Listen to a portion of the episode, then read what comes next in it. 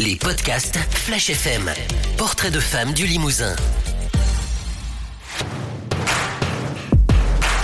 Bienvenue à tous dans ce nouvel épisode de Portrait de femme. Aujourd'hui, rencontre avec Stéphanie Quiroy, secrétaire générale de la CPME 87, chef d'entreprise de Luxéel et comme elle aime elle-même le dire, mère de famille. Pas facile de jongler entre toutes ces casquettes.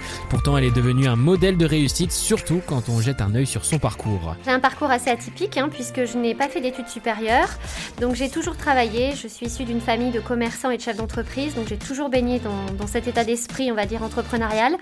Euh, donc j'ai fait ma première partie carrière dans le tourisme et l'hôtellerie. Et je suis arrivée sur Limoges, revenue sur Limoges 2003, euh, où j'ai été recrutée à la CPME comme chargée de développement et référente handicap. Donc j'ai commencé ma carrière à la CPME à ce moment-là. 12 euh, ans après, une envie subite de création d'entreprise m'a prise. et donc j'ai eu, j'ai saisi une opportunité puisqu'on est venu me récupérer pour avoir un poste de directrice commerciale de deux entreprises adaptées que j'ai tenu pendant 4 ans. Et ensuite, donc, mon, chef euh, d'avant est parti à la retraite et donc je suis retournée à la CPME en tant que secrétaire générale. Et comme une bonne nouvelle n'arrive jamais seule, j'ai enfin eu mon agrément pour créer mon entreprise adaptée, qui s'appelle euh, Luxéel, et qui est une entreprise donc composée essentiellement de personnes en situation de handicap, qui était vraiment mon désir le plus fort donc depuis un, un sacré nombre d'années. Du coup, donc vous êtes euh, chef d'entreprise de cette entreprise Luxéel. Vous êtes euh, secrétaire général de la CPME 87. Euh, ça fait beaucoup de choses en même temps. Est-ce que c'est pas difficile à gérer au quotidien de justement faire beaucoup de choses? Alors, c'est pas simple tous les jours, mais c'est un vrai bonheur pour moi. C'est un épanouissement euh, personnel.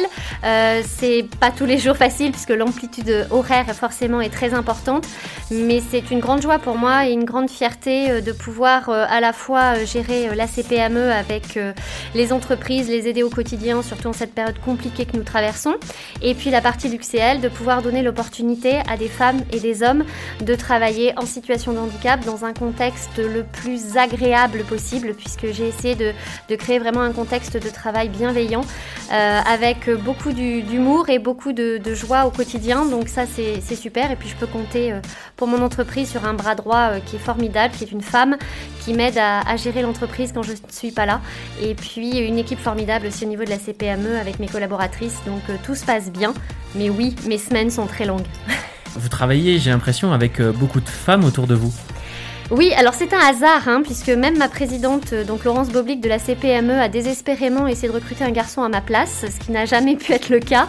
À la CPME, nous essayons à chaque fois qu'un poste se libère de recruter un garçon. Nous n'y sommes pas arrivés, sauf cette année, où dans le cadre de l'action Un jeune, une solution, nous avons pris un jeune apprenti, Tom, donc seul garçon de la bande. Mais c'est vrai que je suis beaucoup, beaucoup entourée de femmes. Vous avez rencontré des difficultés euh, particulières du fait justement que vous étiez une femme dans votre vie professionnelle ou justement pas du tout parce qu'on voit justement que vous êtes euh, vraiment entourée de femmes euh, dans votre travail. Est-ce que vous avez rencontré des difficultés?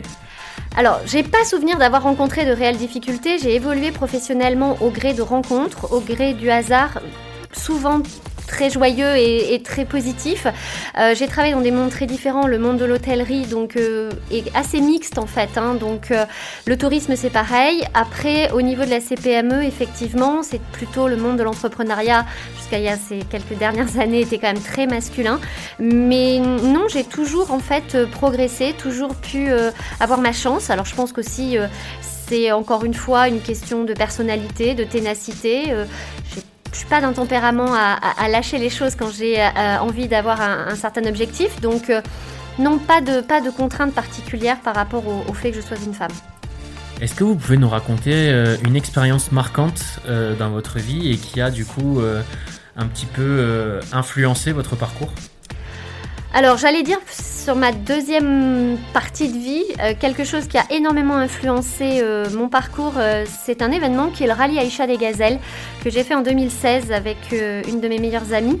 ça a été un événement la publicité sur le rallye disait qu'on revenait extrêmement changé. J'ai beaucoup souri au départ quand j'ai entendu ça, mais je pense qu'effectivement, euh, c'est quelque chose qui est un événement dans lequel euh, on est obligé de se remettre en question toutes les minutes, toutes les secondes, euh, de jamais rien lâcher. Et on avait un slogan pendant cette période du rallye qui était Al direct, donc d'aller toujours tout droit.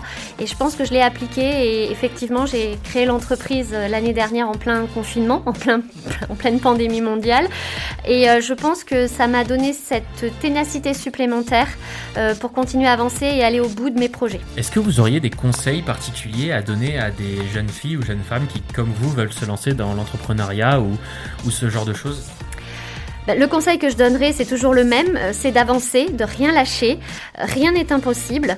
Euh, j'ai rencontré une personne formidable dans le cadre professionnel qui s'appelle Philippe Croison, que vous connaissez probablement, hein, qui est une personne qui est amputée des, deux bras et des deux jambes, que j'ai fait venir euh, lors d'une soirée handicap à la CPME, qui m'a dit que tout était possible.